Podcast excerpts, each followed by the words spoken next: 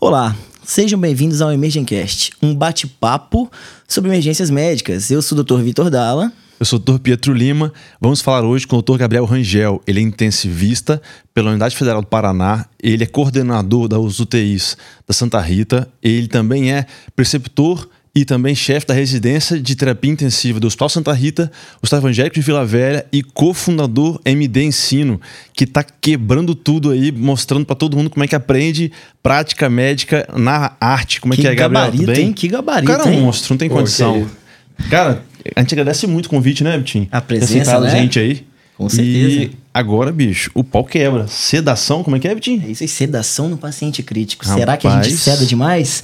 E aí, Opa. Gabriel, como é que estamos? Tudo bem? Tô muita vontade, feliz pra caramba de estar com vocês, dois amigos aí, Vitinho já de longa data, Pietrão mais recente, Os mas campos de futebol, né? Pô, a gente joga rapaz. direitinho, hein? Olha, É, rapaz. aula, Deve ter pô. quebrado o cara várias vezes. Nada, nada, rapaz. Agora Só na, no futebolzinho tranquilo. Felicidade Bom, estar aqui. então vamos lá, Pietrinho. Que tema então hoje? Como é que a gente começa a falar sobre o tema, Pietro? Rapaz, a gente vai começar falando sobre o que, que significa a sedação no paciente crítico. Sedação, sedar, e aí? É enxumbar todo mundo? Gabriel, dá essa apanhada inicial pra gente. Legal, excelente para começar. é, acho que o tema sedação no paciente crítico já, já deixa exatamente amplo como eu imaginava que a gente fosse conversar mesmo, porque ah, apesar de ser intensivista, o currículo aí tá todo focado em terapia intensiva, sedação para muitos é algo muito da terapia intensiva, mas o correto mesmo, acho que a forma legal de aprender é entender a sedação no paciente crítico. Até porque o paciente crítico está muito mais além da terapia intensiva, né? das paredes da terapia intensiva. Então, ah, o tópico, o tema é exatamente não direcionado à UTI proposital, acredito, porque Com certeza. é, a gente vai olhar a sedação no paciente na emergência, no paciente na internação, que está aguardando vaga. É, acho que não, não sei se a gente chega até lá aqui, mas até mesmo na no paciente no pós-operatório imediato, nessa transição para UTI. Ah, bem, no apanhado geral, acho que a gente vai conversar muito aqui ao longo do, do tempo aqui sobre não sedar. Na verdade, acho que a- o, a- conceito que eu quero trocar essa ideia com vocês aqui é muito sobre como indicar a sedação correta, quando a gente vai realmente agregar valor para o paciente no ponto de vista de sedação, algumas armadilhas, principalmente dos últimos anos aí sobre o Covid.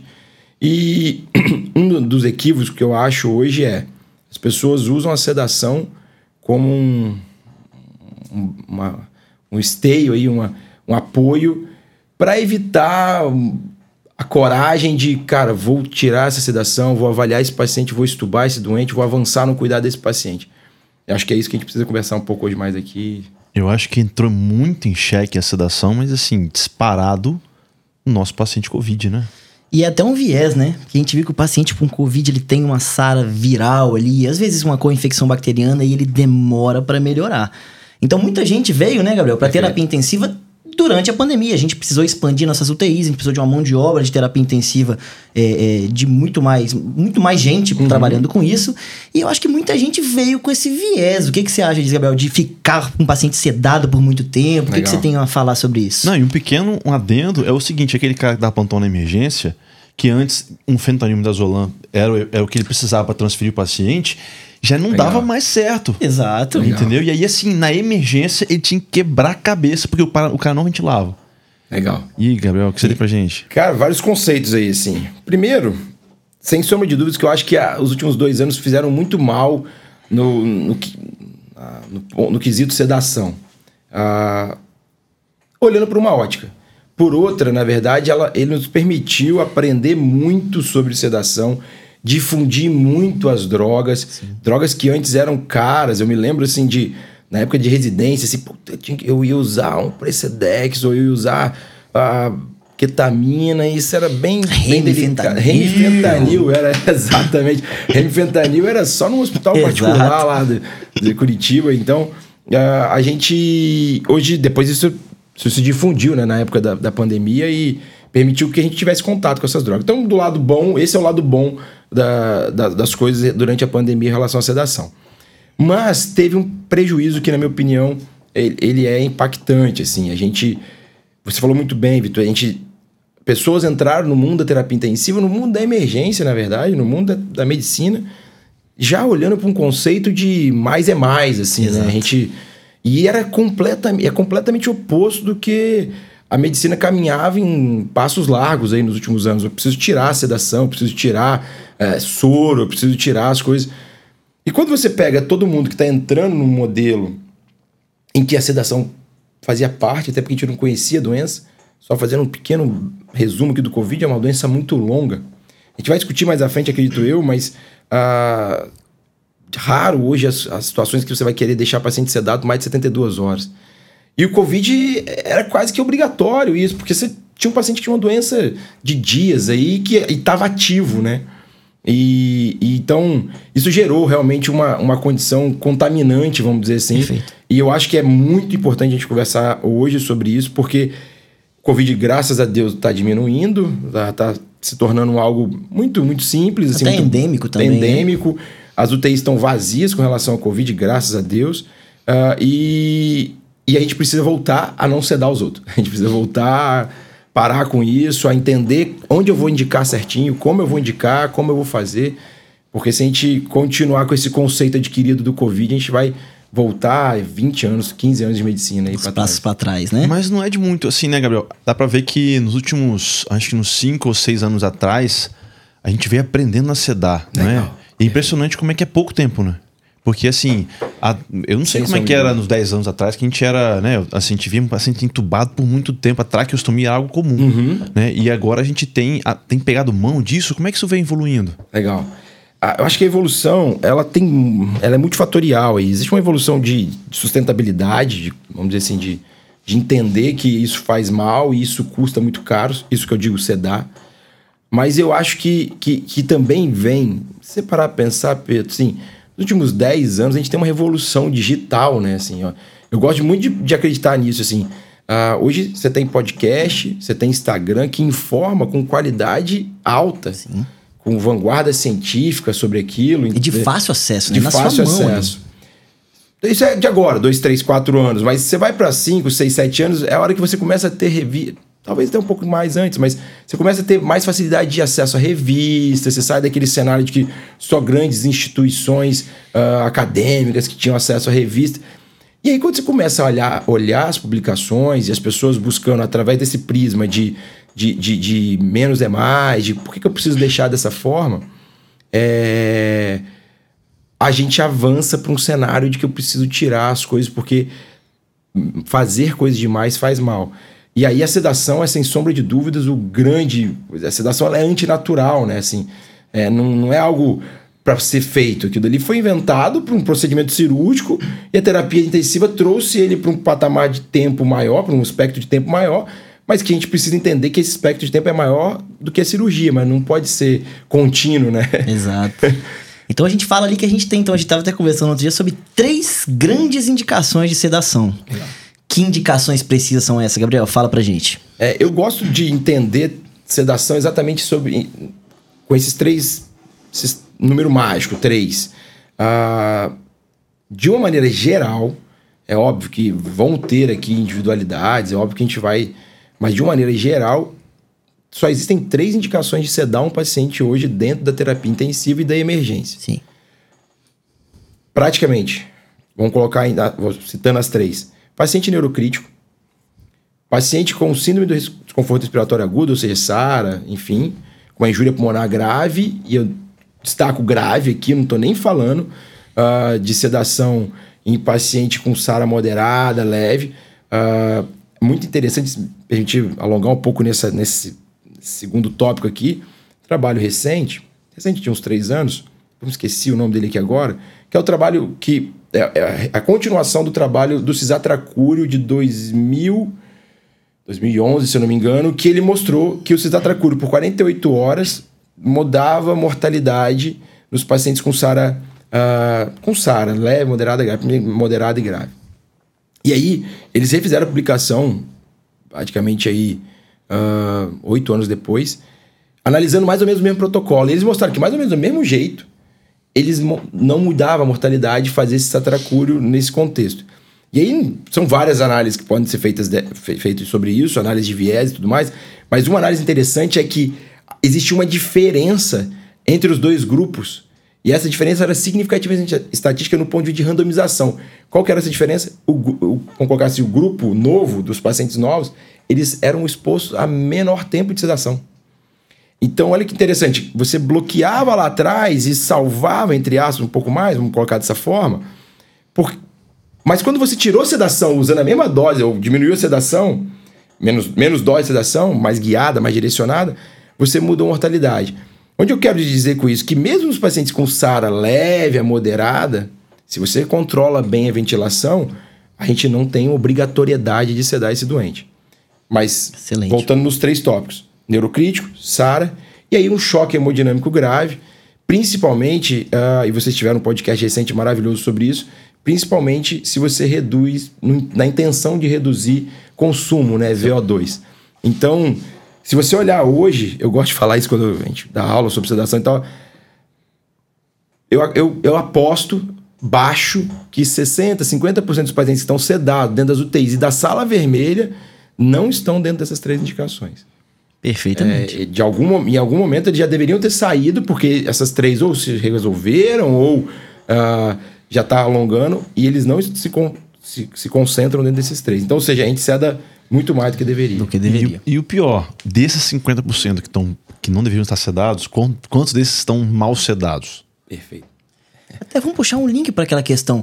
Aquele paciente, então, tô lá na emergência, tá brigando com o ventilador. É só. Aí vai lá, mete a mão na sedação e aí é só é assim que eu resolvo? É, é só isso que eu devo fazer? Eu, quem tem que dar para quem, né? É, que, que esse negócio de brigando é só sedar? É. Resolveu? Eu posso, eu posso ser sincerão aqui? Com certeza, Nossa, tá em casa. Você casa. sabe que quando alguém fala comigo que o paciente tá brigando com o ventilador, a minha vontade é esfolar. brigar com ele. É, se o seu residente fala isso com você, o que, que você fala com ele? Ah, nem sei se eu podia falar essa palavra. Pode ficar à vontade. Mas, cara, dá vontade de de, de brigar com o residente ou com quem né? cascudo. Porque eu fico imaginando um ser inanimado brigando com um paciente que está sedado. É sensacional essa, essa imagem, né? É, mas ela, ela vai nesse tom de brincadeira, mas ela é muito conceitual. Porque Sim. quando você fala brigando com o ventilador, na minha opinião, você está excluindo dessa matemática você, o médico, o cara assistente. Você tá é olhando só. Verdade. Existe um paciente que tá aqui, sei lá, brigando, incomodado com o ventilador, e o ventilador quer fazer de um jeito que e você, cadê você nessa, nessa, nessa conta? Onde que você entra nessa conta? Assim, que é, cara, deixa eu entender o que, que o paciente quer. E a gente está falando de assincronia, sincronia, a gente Sim. vai falar de um monte de outros tópicos, mas o que, que o paciente quer? Como que eu ajustei, ou enfim, alguém ajustou esse ventilador, e como que eu vou adaptar esse cenário para que esse desconforto, esse descompasso entre ventilador e paciente acabe. E aqui, sei, acho que já até alongando aqui, esticando, e aqui vai sobre ajuste de ventilação, a sincronia. Então eu olho o que, que esse cara quer, paciente, o que, que eu estou entregando, que está ajustado. Eu olho o que, que esse paciente quer além do ventilador. Muitas vezes, esse brigando tá porque o cara tá com bexigoma, às vezes porque o cara tá amarrado, porque o cara tá desconfortável com o frio que tá fazendo. Principalmente porque ninguém foi ali explicar para ele o que está acontecendo. Para pra pensar, o cara saiu de casa por um. Vai, eu falei desses três, desses, desses três critérios aqui, porque ele caiu. Tava, a última memória dele aí tava bem no chuveiro, caí. Daí, de repente, ele acorda com um tubo, num lugar que ele não entende, não faz a menor frio ideia. Desgramado. Com frio desgramado. Coisa fundamental, sede. Sede é 97% das críticas, das queixas uh, de, de, de, paciente em ventilação mecânica, quando eles são estubados, coisa, o né? que, que você mais se incomodava, ele fala que é sede. Não, e a hora que legal, é sede, não é dor. Uh, é hábito intestinal, é não é dor. Então o tubo em si não dói. O que dói é ficar amarrado, né? Preso na mesma posição, isso dói pra caramba. Mas a gente faz analgesia por causa do tubo, não porque o cara tá amarrado, né? Na nossa cabeça. Então, uh, não existe briga do paciente com o ventilador, respondendo de forma objetiva. Existe um monte de situações e a gente citou algumas aqui: a sincronia, que é o ajuste entre os dois, uh, dor, seda, é, perdão, dor, é, temperatura ambiente, família, uh, sede, contenção. É natural que os pacientes despertar eles estejam con- descontidos, eles estejam contidos, né? Então, chegar logo, assim que o paciente acorda, identificar isso, conversar, conversar. E aqui é importante lembrar que a conversa não pode ser uma vez só, que é outro erro muito comum que eu, que eu percebo. Muitas vezes as pessoas, elas vão lá, falam com o paciente e voltam. Ah, o paciente não entendeu. Pô, o cara tá acordando, cara. O cara tá... Cheio de sedativo no, no dois corrente dias na sanguínea. cabeça com fentanil e lá. enorme. Exato, então ele absorve. Flutuando. E aí, uma coisa que eu sempre tento, ah, para finalizar esse tópico, mas uma, uma coisa que eu sempre tento passar, pelo menos, é: existe um, uma sincronia, existe um, um desconforto que é completamente esperado e natural do cara que está acordando. Então, assim, quando você se propõe a desligar a sedação, além de tudo isso que a gente comentou, é importante entender que em algum momento vai ficar sincrônico e você não consegue fazer nada. Em algum momento ele vai ficar um pouco confuso. O que você pode fazer é ficar do lado dele, pôr a mão nele, falar, calma, eu tô aqui contigo. Eventualmente deixar a família, muitas é, vezes deixar a família é importante nesse caso. Ah, mas vai acontecer. Não se desespere com isso. Faz parte da, da, da, da perda da sedação ali, da, do- da, recu- da recuperação. E o mais interessante, muitas vezes que a gente tá brigando, né? O cara tá brigando, tá Aham. brigando com o ventilador, é tudo que a gente queria. Exato. É, ele, paciente tá ele melhorando do retornando a choque. consciência. Retorno de consciência, um cara cri, O neurocrítico. cérebro dele tá voltando a funcionar. Então, assim, acabando é o o momento, então, é esse o momento Exato. que você tá lá. É. Quem Exato. sabe não é esse o momento de tirar o tubo. Exato. Aí você faz o quê? O cara tá brigando. Ah, você deita. Ah, Pronto, voltou. Passa o Fiz plantão. o bolos. Fiz o bolos, é. Plantão vai ficar tranquilo. Exato, Ai, esse exato. terrível, ah, passou o plantão. Ele brigou muito com o ventilador essa noite. Eu, deixei, eu, eu voltei a sedação inteira. Cara, acho que isso a gente tem que estar aí, tem que avançar. Que a gente tava conversando, a gente tem que avançar e. E, esse- e por isso que eu gosto de falar, porque brigar com o ventilador, pra mim, parece uma coisa boa, mas ela é muito conceitual. Assim, você tá tirando você da responsabilidade, tá colocando a culpa no ventilador ou no. Lembrar que o ventilador é um computador que obedece Exato. às minhas ordens como Exato. médico assistente, né? Como eu disse no começo, é um ser inanimado, né? Como é que ele bate Exato, alguém, né? Exatamente. Não, e um detalhe, é o seguinte, a sedação, você voltar a sedação por um brigar ventilador, é um bola de neve, porque vai aumentar a abstinência depois. Ih, vai ficar mais confuso, mais agitado. Isso vai ser só um bola de neve. Só pegando um gancho, se me permite, é, Lógico. isso é outra outro conceito muito legal, assim, que tem que ser explorado. Ok, vai ter momentos que você vai ter que voltar, fazer um bolo, você vai voltar a sedação, a gente vai discutir sobre isso. Mas não necessariamente, e é uma coisa que eu vejo muita pouca gente fazer, muito pouca gente fazer. Não necessariamente você vai. Ah, ele tava, vamos colocar aqui, 25 ml de midazolam, 10 ml de fentanil, não vou colocar em micrograma a hora não, mas dentro dessa dose. E, e aí você desligou a sedação, o cara diz, ah, volta, volta, faz 20 ml de, de midazolam de novo. Puxa, a gente vai falar um pouco sobre sedativos daqui a pouco, mas acredito eu, mas ah, midazolam tem uma vida longa, é- é- tem uma outra coisa, uma impregnação diferente, entendendo a farmacodinâmica. Talvez você quer. O cara tá muito ruim, acordou muito ruim, acordou muito agitado. Talvez não precise necessariamente voltar o midazolam que tava ali, fazer o bolo de midazolam. Ah, tem um. Entrando de novo em trabalho, vai. É importante. Tem um trabalho que saiu agora, também não é muito longo. Depois, se quiser, até compartilhe com vocês compartilhar na rede social Perfeito. lá. Lógico. A, a gente que mostrou que o sequencial midazolam propofol ele é melhor em termos de, de sobrevida e morbidade e mais custo efetivo do que só midazolam Perfeito. e é tão igual quanto só propofol. Mas olha que legal, a gente tem muito midazolam, midazolam, e às vezes o propofol é mais caro e tudo mais, muitas, tem muita instituição que tem dificuldade em ter. Ah, e às vezes, se você faz um tempo de midazolam e um tempo final de propofol, você tem muito mais facilidade para acordar, para voltar, de manejar e se despertar. Ah, então, só um, um- um conceito também legal é Ok, às vezes o paciente acorda muito difícil, tem um monte de problema, você tá com a UTI caótica, não consegue dar tanta atenção, e você vai fazer um bolo, até vai voltar a sedação, mas olha para onde você tá andando, talvez não precise voltar para aquilo que você estava fazendo. Aí você faz uma dose de morfina. Perfeito. Eu- coisa minha, particularmente, eu gosto muito de um- uma dose de morfina nesse momento de despertar quando tá agitando uma dose de morfina um pouquinho mais carregada, mas ao invés de voltar a fazer o midazolam ou mesmo o fentanil que estava sendo feito, sabe?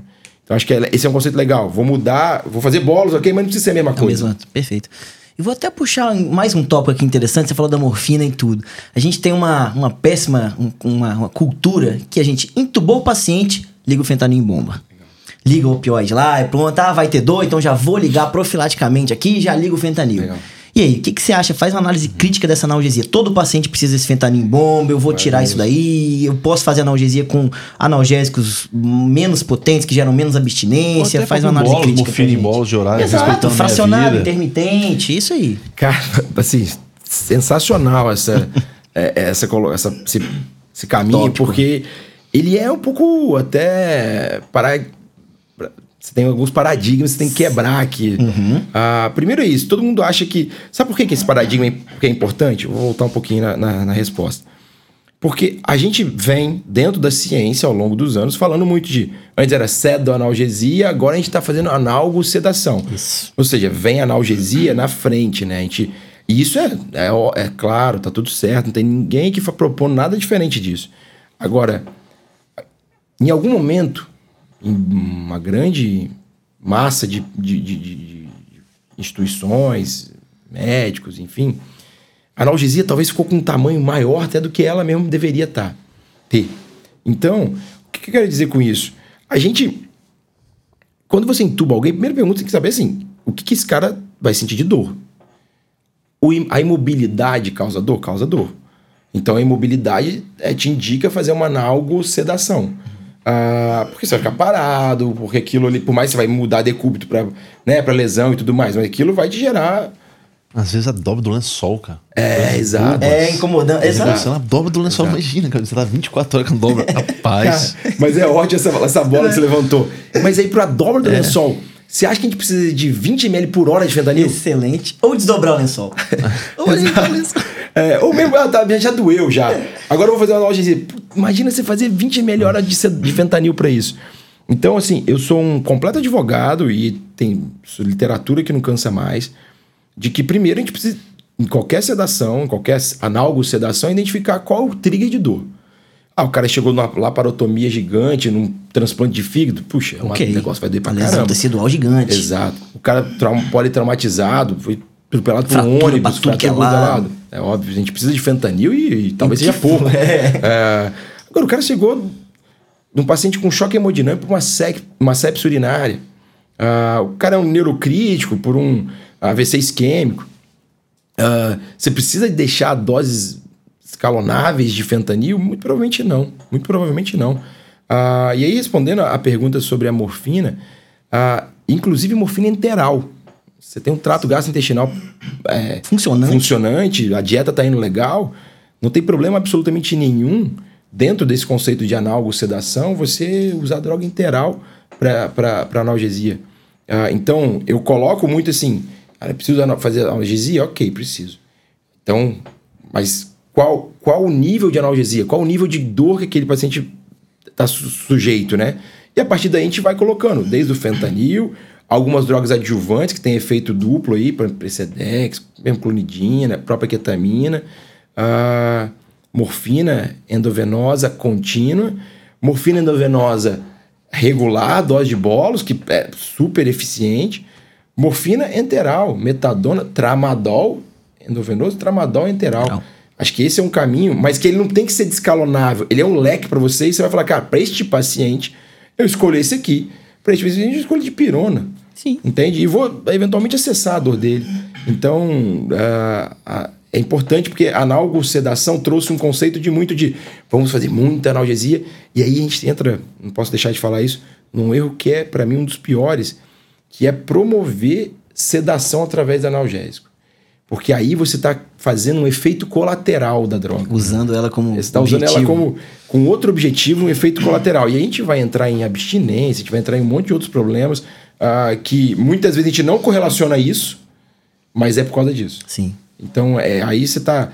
Eu, eu gosto de dizer isso também, assim. Quando você tá querendo que alguém seja sedado por fentanil, você tá querendo um efeito colateral. É mais ou menos coisa que você querer, quiser que alguém com vancomicina tenha síndrome do homem vermelho. Perfeito. Então, aí Exatamente. entra num conceito.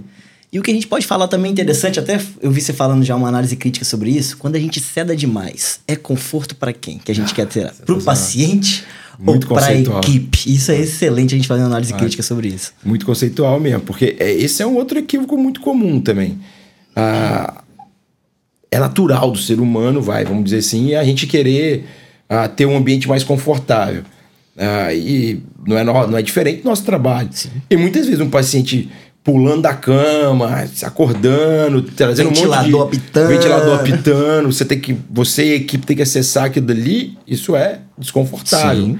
É, mas é um desconforto que a gente está ali para trabalhar em cima dele. Então, eu gosto de falar que boa parte das vezes que alguém fala para mim, ah, cedei porque o paciente estava desconfortável. Quem realmente O tá. desconforto era mais no- dele do que da. Ou da equipe, muitas vezes. E é claro, como a gente disse, às vezes tem um ambiente caótico que você precisa fazer aquilo, mas de uma maneira geral, o desconforto ele é muito mais nosso do que do Do paciente. próprio paciente em si. Eu gosto de dizer também o seguinte, assim, o mais desconfortável para o paciente é ficar entubado, sedado, por 10 dias na UTI com uma pneumonia associadamente à mecânica. Isso é desconfortável pra caramba. Sim. Ah, agora acordar, ficar incomodado ali um pouco, você for lá fazer toda a parte de humanização, o carinho, e voltar o cara, e estubar o cara, e voltar o cara pra família dele, isso tem nada de Isso é desconfortável. maravilhoso, né? Isso é o nosso objetivo, na verdade, né? Exato. Tem um detalhe, é o seguinte: a gente sabe que é, muitas vezes a gente não vai escolher estubar o paciente à noite. A não ser que, por exemplo, pós-operatório, algo né, que sai dessa sedação de uma, de uma anestesia, etc. Mas um paciente, por exemplo, chocado, tá em melhora. Não... Ah, o paciente começou a acordar meia-noite. Não vou estubar esse cara meia-noite, até porque muitas vezes não tem fisioterapia à noite, não tem aquele Sua suporte. equipe tá reduzida, né? Tá no horário de descanso. Mas aí você fica, pô, não vou estubar, mas aí eu Posso não tá posso gerando- sedar, eu quero Legal estubar esse cara de manhã cedo. Gabriel, e aí? Esse cara tá em TRE, assim, essa sedação mais, assim, o que, que eu posso fazer? Tá em suporte lá, parâmetros mínimos, tranquilo. Sensacional. Assim, é, é- é- é uma, uma pauta que eu vou te dizer, vou dizer para vocês que assim, como coordenador de UTI, a gente já teve alguns conflitos de equipe, inclusive conflitos nossos, por conta disso. Por quê? Primeiro que assim, ah, existe um ambiente que vocês falaram muito bem, que é diferente. De madrugada, meia-noite, duas horas, uma hora da manhã, 11 horas que seja, você tem redução de equipe. Ah, uma, uma UTI na 6, 8 horas da manhã tem o plantonista, tem o rotina, Rotina. tem a equipe assistente que muitas vezes está na UTI, tem a fisioterapia, tem o, o coordenador da Os fisioterapia, o- técnicos todos ali. Exatamente. Ninguém tá no horário de descanso nem nada. Então você tem muito mais mão de obra para fazer aquilo. Porém, em contrapartida, você tem uma equipe reduzida, mas você tem um paciente que você se pergunta, poxa, vou, ele se beneficiaria de eu ele agora. Mas aí, assim, é, uma, areia- é, é um campo que, de discussão. Que dá, lados, você sim. pode. As pessoas podem questionar aí o que eu vou, o que eu vou dizer.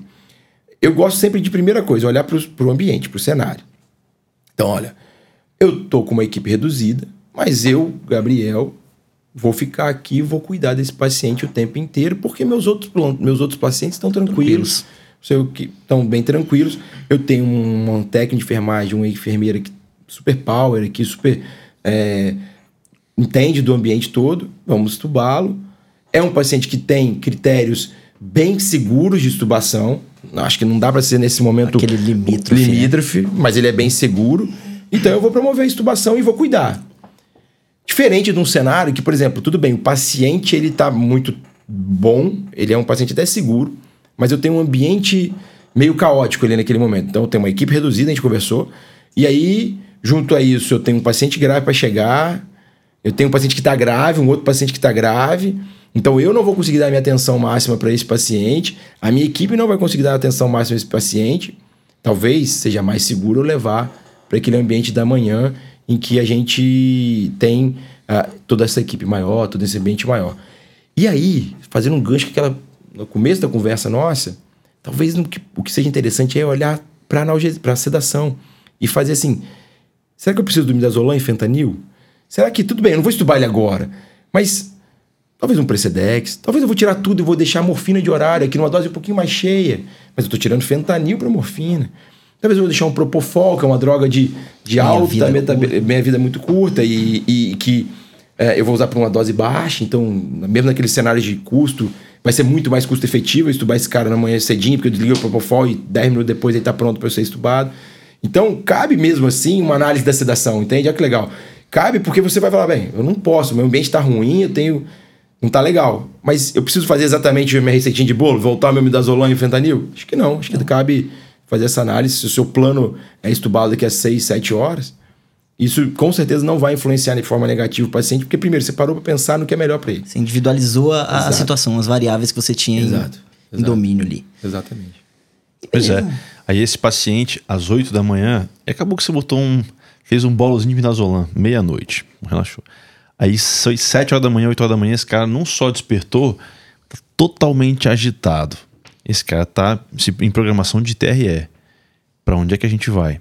Volta a sedação, esse cara tá totalmente agitado, desconfortável, tá às vezes até é, sendo é, uma pessoa que pode estar até infringindo um pouco a segurança do ambiente. E, a gente tem Gabriel? de manejo de agitação desse Legal. paciente que a gente pode ajudar. Ah, de uma maneira geral, assim, construir um fluxograma mental, assim, ah, a gente desligou a sedação e o paciente começou a agitar. É um conceito importante aqui já, tá? Antes de chegar nesse ponto. Primeiro, desligar a sedação. Ah, mais recente, vamos dizer assim, de maneira mais vanguardista, esse conceito de ah, despertar diário diminui metade da dose da sedação, isso não tende a ser algo. Isso já está mais moderno, vamos dizer assim. A ideia hoje, o conceito mais, mais, mais novo, mas não é novo, né? Mais, mais atual, é: olha, eu tenho um paciente com sedação X, e eu vou tirar aquela sedação X e vou avaliar. Em vez de fazer uma, um- uma, uma redução é, ao longo do tempo, você vai fazer uma introdução ao longo do tempo. Uma reintrodução ao longo do tempo. Então, ou seja, antigamente como é que fazia? Antigamente, nem tem muito tempo, tem muita gente que faz isso ainda e não vou dizer que está errado. É, não dá para falar isso ainda, mas é assim, olha, eu tenho medazolam, eu vou diminuir metade da dose, ah, o paciente agitou, eu volto para cá e tudo mais.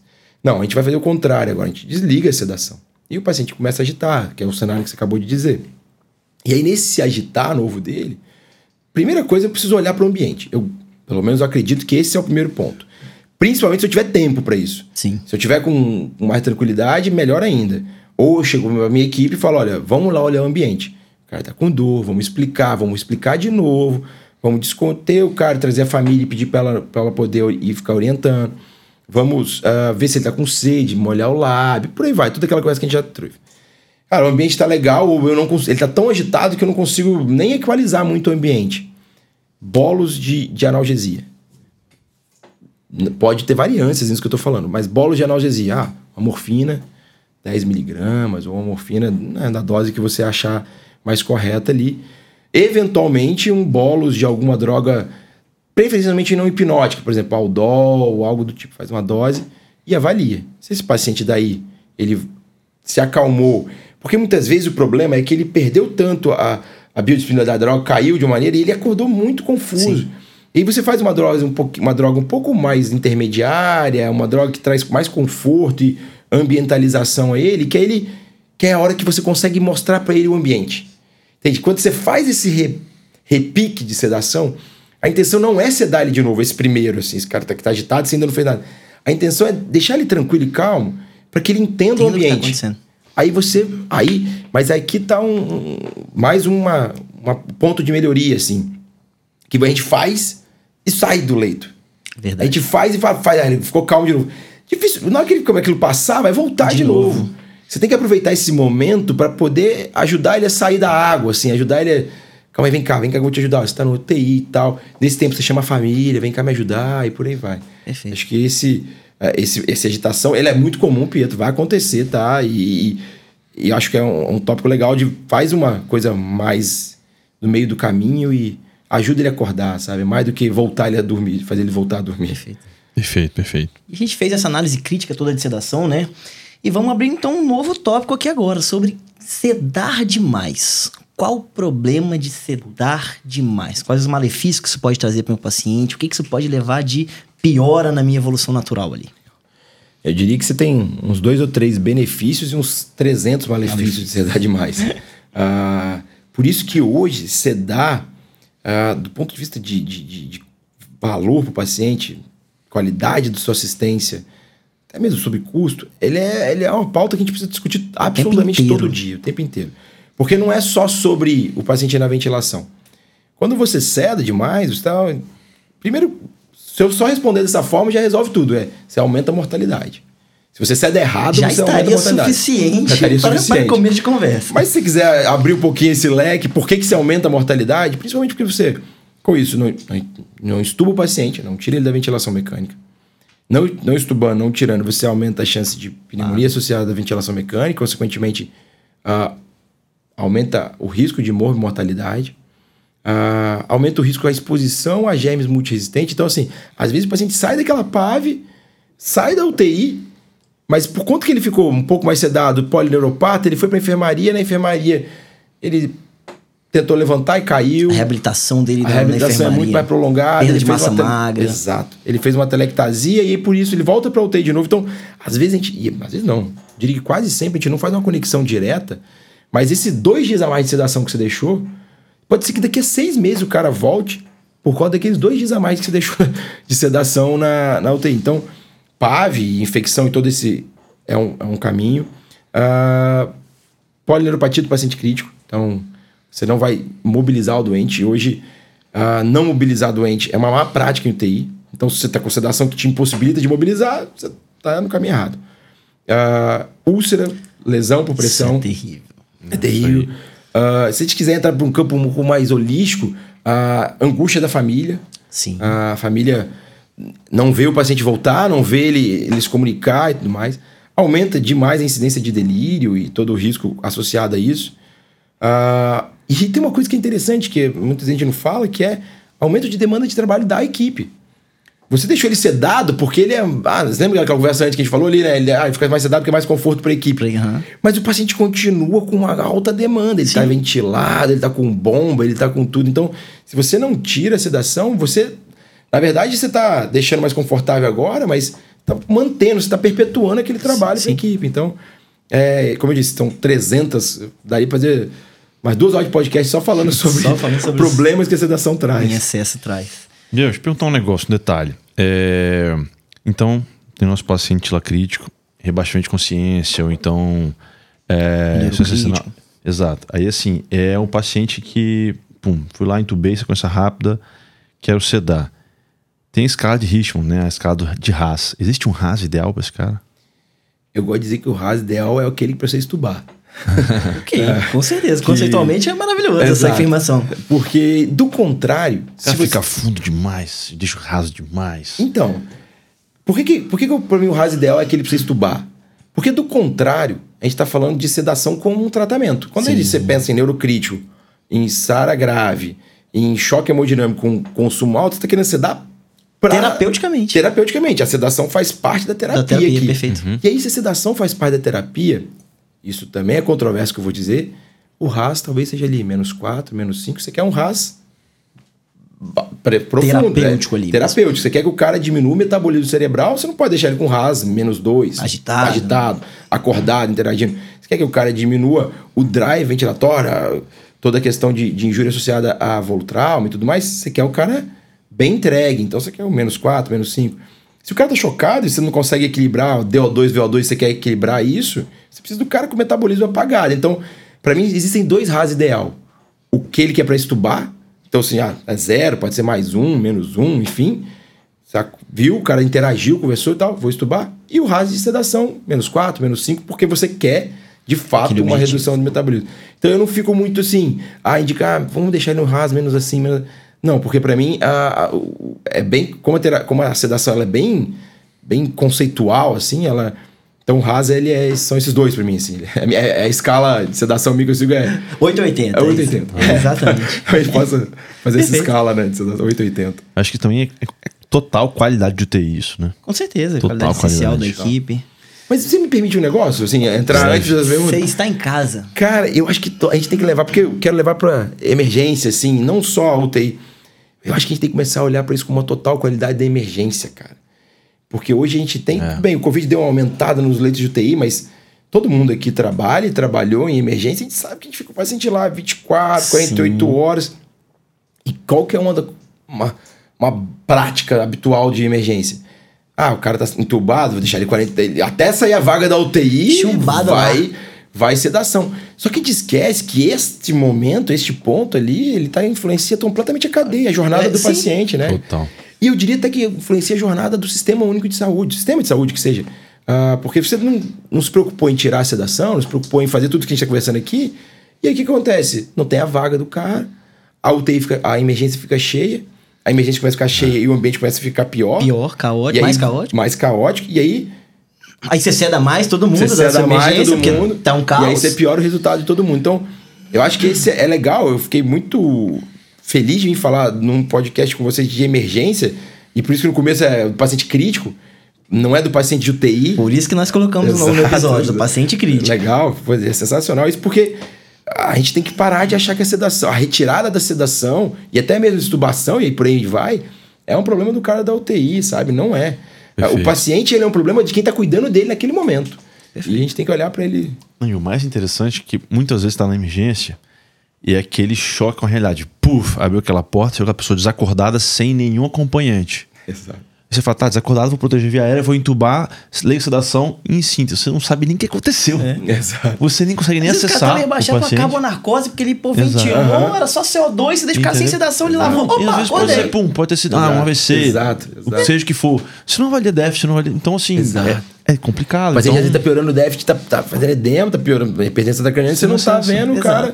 E aí tem, e é isso que você falou também é sensacional, porque aí o cara às vezes é um DPOC, ele realmente precisava de tubar, porque ele rebaixou com a carbonarcose severa.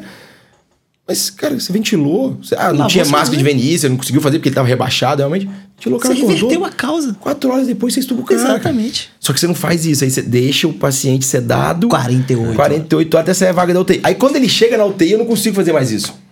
Porque ele já tá com abstinência, porque ele já perdeu capacidade Aí muscular, porque é um DPOC lá. que tem um diafragma todo, todo consumido de musculatura. Aí ele fez uma Aí PAV. pronto, a cadeia de Aí eventos. olha só, era um cara que você tirava em 4 horas. Exato. Olha a cadeia que aconteceu. Tá recirculando aquela sedação dois dias, quando chega, Exato. já tá aquele caos instalado, né? Exatamente. Beleza, então vamos já puxar mais um tópico aqui interessante. Tá, comentamos sobre essas indicações e agora? Eu vou ter que sedar. Ah. E aí, como é que eu faço esse- essa escolha? Existem drogas melhores do que outras. Sabe Agora eu que a tenho que maleta sedar. tem um E monte aí? de, de ampula. e aí? Falou, é que vou sedar. E aí? O que, Você que tem aqui, ó? fent- Fentanil, parece uns 30 tipos de fentanil. Exatamente. E aí? Como é que a Legal. gente vai sedar? Que, de- que, que coisa que a gente tem que avaliar? Que parâmetros a gente precisa avaliar? Como a gente começa esse processo? Cara, na verdade, vou até, para responder isso, eu vou falar um pouquinho de neurociência aqui, assim. Perfeito. Ah, eu gosto muito, e a neurociência, na verdade, explica pra gente que a, gente, a maioria das tomadas de decisões, elas são realizadas dentro de um funil de tomada de decisão. Ah, você pode ter dentro desse funil mais ou menos camadas. Quando você tem muita camada, se torna a decisão muito especializada, muitas vezes muito, de- muito demorada, e não significa que ela é ah, mais assertiva. Quando você coloca eh, pouca camada dentro desse funil, você corre o risco de, de tomar também uma decisão errada por não uma análise não, não contextualizada correta. Então, o- saber o número de camadas para tomar decisão também é importante. Falando sobre sedação, eu gosto de colocar esse funil em quatro camadas. A primeira delas fala sobre eu, sobre nós, sobre o médico que está cuidando, que é o conhecimento. Não adianta nada eu fazer uma droga que eu não sei a farmacodinâmica dela, que eu não sei o tempo de meia-vida, que eu não sei os efeitos colaterais, que eu não sei como que vai se comportar naquele paciente. Então, é muito melhor você fazer uma droga. Isso que eu vou falar é polêmico, mas vai. É muito melhor você fazer uma droga ruim do que você fazer uma droga que você não sabe. Ah, mas Gabriel, então eu vou estudar. Tudo bem, mas talvez naquela hora você não vai conseguir estudar. Exato. Então faz o que você sabe. Agora, busca saber tudo. Exatamente. Ou Perfeito, mais, tudo não, excelente. mas saber muito. Tudo ninguém vai saber nunca. Exato. Mas busque saber o máximo, mais. Então, o primeiro funil, a primeira camada do funil, a gente coloca conhecimento. Então, a gente coloca conhecimento, eu vou ver quais as drogas que eu conheço. Ah, mas eu sei bastante droga, eu já estudei muito, sei bastante droga. Então, você vai para a segunda parte do funil, que eu costumo dizer que é, que é, que é a parte do, do protocolo, do guideline. Então, assim, ah, o que, que o paciente precisa? Ah, qual que é o meu objetivo, na verdade? Então, primeiro conhecimento, segundo objetivo. Objetivo significa, ah, é um paciente neurocrítico. Eu tô com um monitor de pique, o paciente tá com um politrauma, vou deixar ele 48 horas sedado porque o trauma foi grande. Então, isso vai influenciar na minha tomada de decisão de qual droga. Ah, é um, é um paciente que, que fez uma o DPOC, uma carbonarcose, eu quero fazer isso uma sedação ultra rápida, deixar pouco tempo aqui de sedação. Talvez eu não precise. É um paciente que ah, chegou do centro cirúrgico, agitado, a gente estava conversando agora, eu vou fazer uma sedação. Então, qual o objetivo? É fundamental. Esse é um outro equívoco muito, muito comum, assim, é uma oportunidade de melhoria, vamos dizer assim, que eu vejo que as pessoas não olharem para o objetivo delas. É simplesmente midazolam e fentanil para todo mundo. E mesmo as pessoas que conhecem, tá? O conhecimento é a base, é, é é a parte mais ampla do funil. Beleza, eu conheço tudo, mas eu venho para cá e muitas vezes as pessoas param aqui e fazem a mesma coisa, mesmo conhecendo um monte de droga. Terceiro é, do funil, terceira camada do funil, eu falo que é o paciente, é a individualização. Então, se tá, eu tenho conhecimento de todas as drogas, eu olhei, entendi qual que é qual que é a minha, o meu protocolo para aquele determinado objetivo, mas está dentro desse determinado objetivo, como é que meu paciente entra dentro desse protocolo? E aqui é legal, porque a gente precisa fazer isso. É muito comum a gente fazer protocolo, a gente olha protocolo, protocolo, massificando o protocolo, mas, cara, é, eu acho interessante o protocolo, mas eu, tenho que, eu gosto sempre de pensar que eu preciso pegar o protocolo e aí eu olho o meu paciente. E Isso. onde que esse paciente encaixa dentro desse protocolo? E aí sedação é a mesma coisa. Esse paciente vai entrar aqui em algum momento desse, desse protocolo. E aí é o que? Ah, esse paciente é um paciente asmático, ele faz muito broncoespasmo, então a gente sabe que tem drogas que podem ser mais broncodilatadores, é um paciente que está chocado, está instável, ou que ele estava uh, desidratado, com uma diarreia, e talvez na hora que eu, que eu mantiver sedação isso vai, vai custar. Uh, então, é um paciente que tem muita dor, será que eu não consigo associar drogas e tudo mais? Então, se eu chego até aqui nesse funil e ainda sobra uma ou duas opções, então, conhecimento eu falo de mim, objetivo eu falo do protocolo, da literatura, Paciente, eu falo do paciente, da individualização. Eu vou para o que eu chamo de instituição. Aí eu olho para o custo. E é importante olhar. A gente já Sim. vai conversar sobre, a gente já conversou sobre isso algumas vezes. É fundamental olhar para o custo, olhar para o valor, olhar para custo-efetividade. Você precisa ser sustentável. Sim. A, a, nossa medicina, nossa, da nossa geração e principalmente as gerações que estão aí se ascendendo, ela precisa ser uma geração que olha para custo. Não dá para a gente dissociar isso mais. E aí, se eu chego em duas drogas, olha que. E, e, e na minha opinião, explorando um pouquinho o conceito de custo-efetividade, ah, é basicamente isso. O custo, muitas vezes as pessoas querem discutir o custo aqui no alto da, do funil, não é. Não é. E aí, quando coloca aqui, fica uma polêmica danada. Ah, você está fazendo isso só porque. quer uhum. Não é. Você veio para o funil, conhecimento, protocolo, paciente, e aí você olha para o custo e fala: bem, eu tenho duas drogas aqui que são iguais, porque elas cabem para todo esse funil. Bem, aí eu, eu vou. É óbvio que eu vou usar a que é mais custo efetivo. Custo efetivo. Ou que tem menos custo para a instituição. E aí, no final, você chega na sua droga ali, entre as perfeito, que não significa que você tem que reavaliar daqui a pouco Exato. qual droga que você vai usar. Uh, mas é, não é.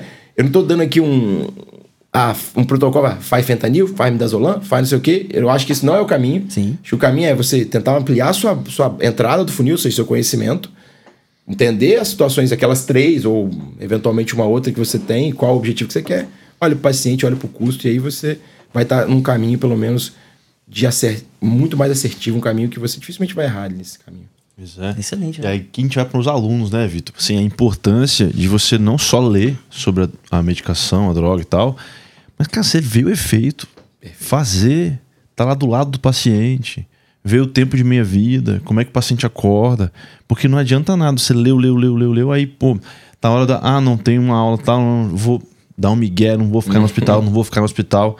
Não adianta, Exato. então, né? Essa é importante estar beira-leito, é assim que aprende. Medicina se aprende dentro do hospital, né? Sim. Não tem, não tem como fugir disso. Exato.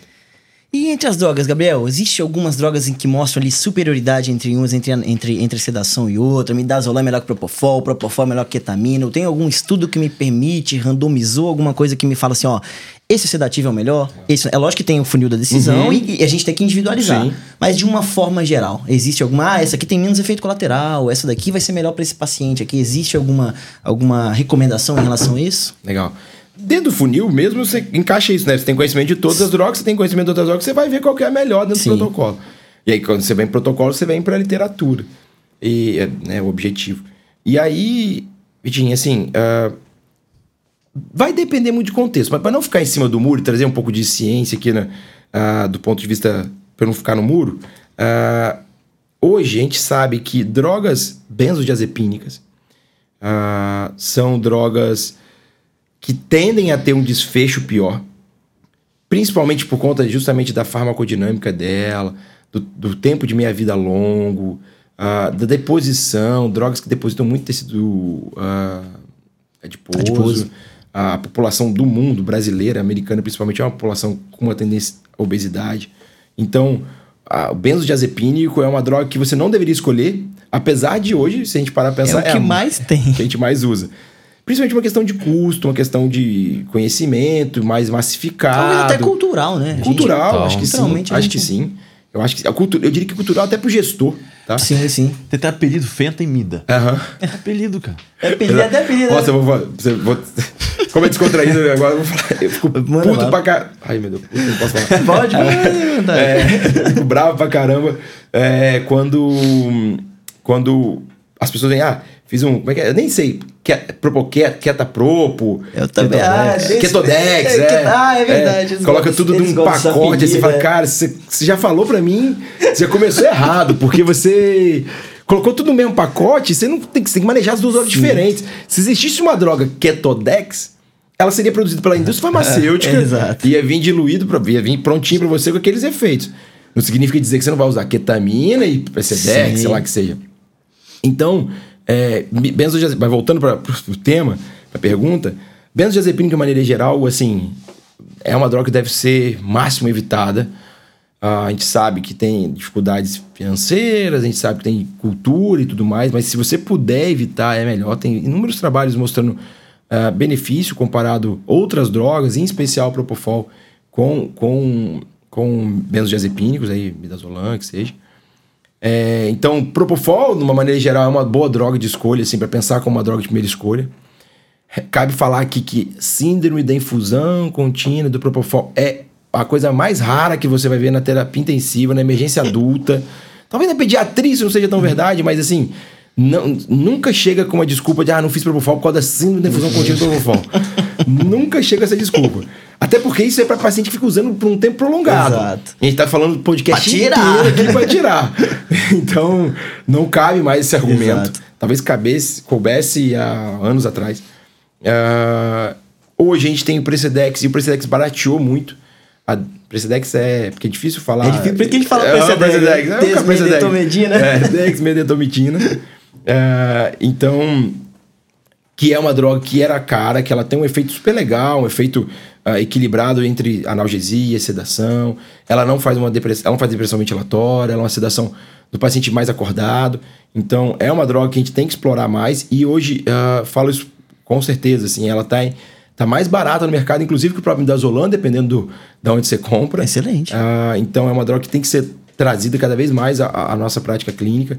Ketamina tem emergido aí, principalmente por conta do Covid, tem um efeito de analgesia muito bacana, muito potente, pode ser bastante equilibrado junto. E é uma coisa que eu queria também destacar, que é sempre tentar fazer alguns adjuvantes, adju- adjuvantes, principalmente de oral. Então você usar quetiapina, fazer uma morfina que seja via oral, ah, ambiental. Mas, assim, respondendo do ponto de vista científico, midazolam tente evitar, propofol junto com o Precedex ali, primeira, primeira escolha. Precedex tem algumas nuances, tem que pegar um pouquinho de mão para usar, porque você não pode fazer bolos, porque o cara tem, tem alguns efeitos colaterais. Às vezes a, a dose para chegar na sedação ela é muito alta e o cara existe no meio do caminho. Exato. Ah, ketamina, se for no nível mais hard, talvez a gente comece a utilizar mais.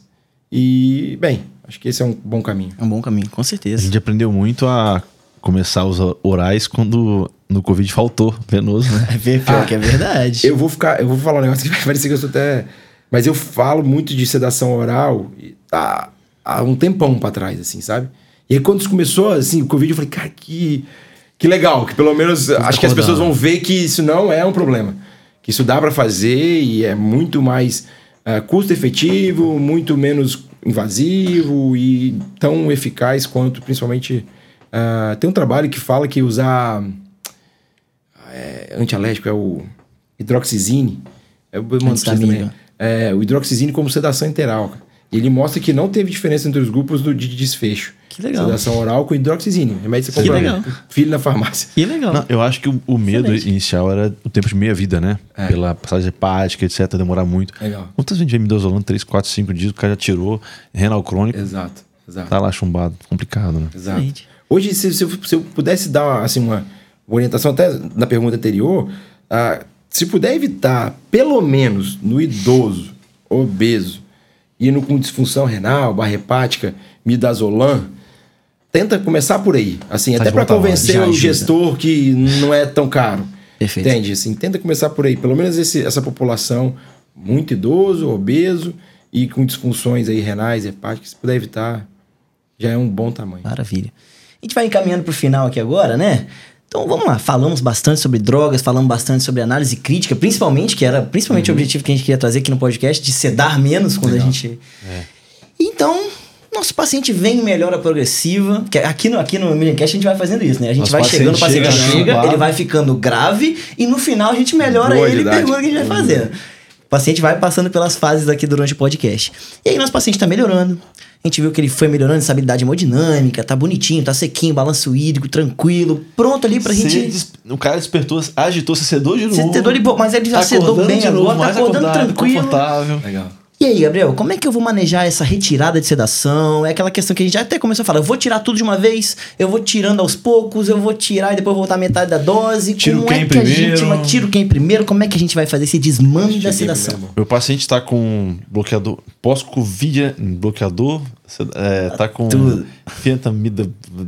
um monte de coisa. Vai lá. Ó, assim. Primeiro, vamos começar por quem tira primeiro. Ah, de uma maneira geral, você vai sempre Tá buscar. igual Big Brother, né? Quem, quem, você Quem, bota quem no sai paredão? primeiro, paredão? quem vai pro Exato. paredão? Paredão primeiro vai, em geral, o hipnótico, o sedativo. Ah, o midazolam, o propofol, o que seja. Porque é, é a droga que faz mais mal. Só que isso é importante ser dito. É a que faz mais mal, mas não é a que mais faz abstinência. Então, o opioide, o fentanil em dose alta, principalmente ou dose contínua, ele faz uma, ele faz uma, uma associação de abstinência muito rápida. Então, se eu vou fazer.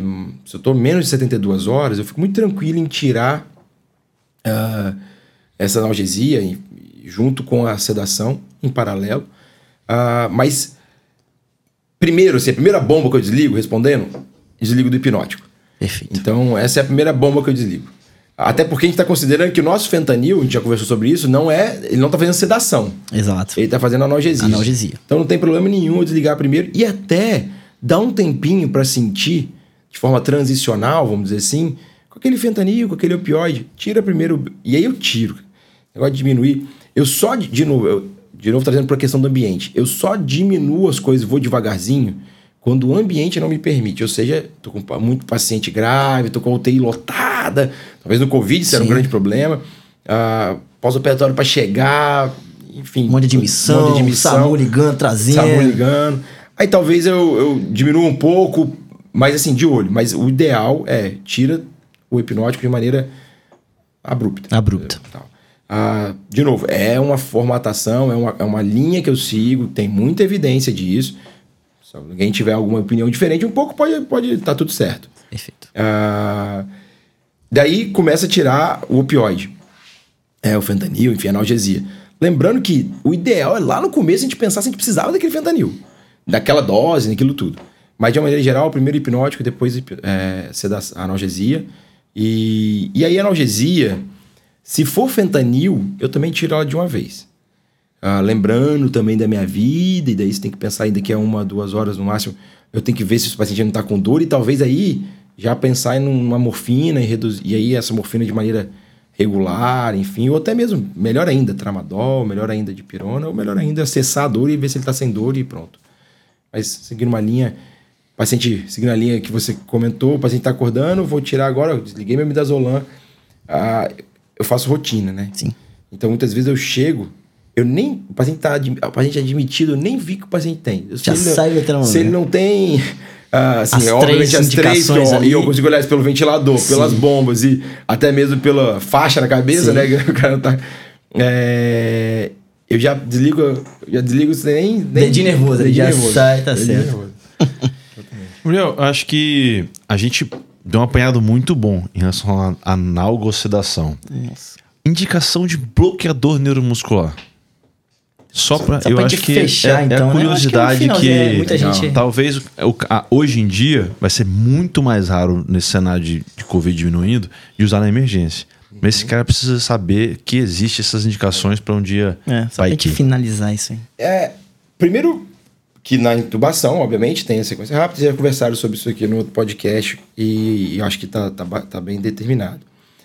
No, como uma medida de adjuvância na sedação, bem, bem, bem diretamente, apenas para o paciente com SARA grave, em que você não está conseguindo atingir suas metas ah, de. Nem, nem que não está conseguindo atingir suas metas. SARA grave nas primeiras 48 horas, ainda a literatura eh, indica ah, o, o bloqueador muscular nesse cenário.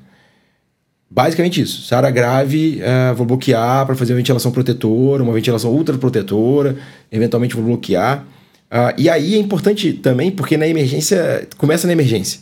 Então a SARA, intubação, e a gente está falando de proteger esse pulmão, essa é a hora de melhor proteção, de maior proteção que você precisa. Esse momento agudo, que o paciente ainda tá, o pulmão está muito inflamado, está com uma injúria muito grave. Então, até mesmo lá na emergência, já da emergência, bloqueador muscular, basicamente para SARA grave. Basicamente para SARA grave, que, uh, como eu disse durante o, a conversa, já tem alguma, alguma evidência até que para SARA grave teria sua dificuldade. É, teria sua contraindicação. Não é nem contraindicação, tá caindo um pouco a indicação. Uh, e nunca, jamais, se não foi sua pergunta, mas eu vou responder, nunca, jamais, porque o paciente está brigando com o ventilador. Até porque seria uma covardia, né, cara? Você tá vendo uma briga, você bloqueia alguém, né? Sacanagem, né? Matar leão na hora. É. O cara então, que ele tá culpado. Não é, não é assim. É, eventualmente, é claro que a gente tá falando de uma maneira na beira do leito, algumas coisas acontecem. Então, assim, às vezes você tem um paciente pós-intubação que você faz um broncoespasmo severo uh, e você não consegue ventilar e você precisa bloquear e aquilo vai te ajudar. Mas a gente está falando de bloqueador como sedação, entre aspas, mas uma dose contínua por dias ou horas Basicamente, SARA grave. Excelente. E tem intermitente? Bom, bomba de fusão contínua? Sensacional. Eu, particularmente, gosto muito do intermitente. Advogo intermitente, ah, olhando para meia-vida, olhando para aquela questão do conhecimento, ver como é que interage. Olhando meu paciente, que às vezes a metabolismo dele é mais rápido, ah, mas eu gosto demais do intermitente. De uma maneira geral, você agrega menos morbidade para o paciente, porque você não está errando na dose. Uh, você está fazendo um negócio bem guiado, usando dentro até da posologia quase que de bula, vamos dizer assim. Uh, e principalmente você poupa muito o uso de, da droga. Você usa muito menos droga quando você faz infusão uh, intermitente, porque aí você consegue acertar a dose ideal. Sim. É, a gente está falando de um cenário que a gente não tem equipamento suficiente para poder avaliar isso, mas só na avaliação clínica, né?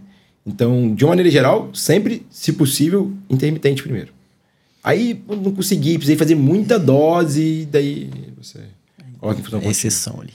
Eu, para fechar, qual que é aquela sua dica máxima para esse cara que tá na emergência, entubou o paciente, e agora ele falou assim: ó, daria tudo pra ouvir Gabriel falar aqui agora. Aquela mensagem final pra levar pra tudo casa. pra saber o que esse cara sabe.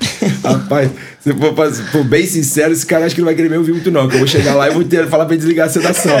É Mas. Deixa aquela mensagem final pra, pra quem ouviu esse podcast levar pra casa. Ah, tirando a questão de questione a sedação. Acho que Excelente. pra mim essa é, é o que a gente tá tentando levar aí para as pessoas. Uh, questione a sedação questione a, o seu conhecimento e aproveite para ampliar, ampliar, o seu conhecimento em cima de que droga eu vou usar. É... E assim, ok, preciso sedar, o cara tá no meu ambiente, tá caótico e tudo mais. É... Seja muito, muito respeitoso com, com, com a, a medicina, com a ciência. Assim. Então, vai sedar? Aplica aquele funil. Cara, o que, que eu conheço? O que, que eu tenho para usar, qual é o meu objetivo aqui e, e até a instituição, se, qual é o custo. E, e estuda, estuda muito sobre sedação, discute, porque é um negócio que você vai agregar demais. É muito mal, é, muito mal pens, é, objetivado. Acho que é na, nas faculdades ninguém estuda sedação ninguém, em faculdade. Uh, e, e te, traz muito, muito, muito uh, malefício para o paciente se a gente fizer mal feito. Então, como eu disse, não sei se era o que ele queria ouvir, mas o que eu queria dizer para ele é: Excelente tira a sedação, Perfeito. ou vamos pensar sobre essa sedação Pensa. melhor. Repensa, Excelente. não bota midazolam e fentanil e, e, e, vai fazer outras coisas, não, porque isso não é legal, não, não tá de acordo com a, com a, com a medicina mais, mais avançada, com a medicina de qualidade, com a medicina de valor, não tá associado a isso. A curto prazo parece que resolve, mas a longo prazo Exato, você não vai ver o paciente. Exato. O estrago está lá na frente, né? O estrago está lá na frente. É.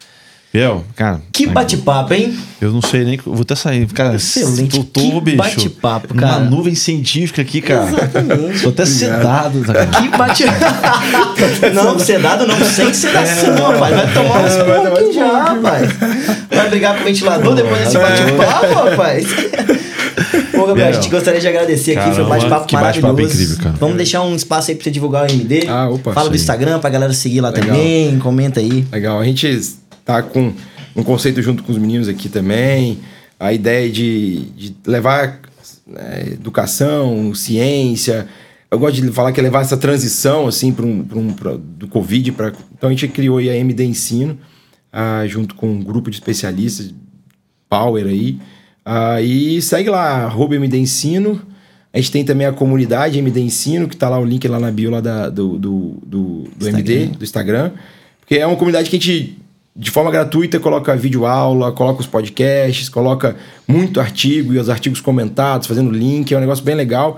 É um negócio que você tem acesso tempo inteiro lá e a gente está muito carinho trabalhando nessa comunidade. Além carinho. dos cursos, né? Além dos cursos. Os cursos claro. hands-on, né? Tudo Hands com manequim de alta performance. Já, já tive a oportunidade de fazer um dos cursos, excelente, super recomendado. Obrigado, obrigado, exatamente. Exatamente. Isso aí. Gabriel, muito obrigado. cara. Galera, Eu que agradeço um pra prazer caramba. imenso. Prazer foi muito meu. Rapaziada, Vamos continue com a gente. aí. YouTube, post- Spotify, é, Instagram, Instagram. arroba Imagincast. E vamos pra cima que esse ano promete. Valeu, galera. Grande abraço. Até mais. Até, Até a mais, próxima. Tchau, tchau. Tchau, tchau.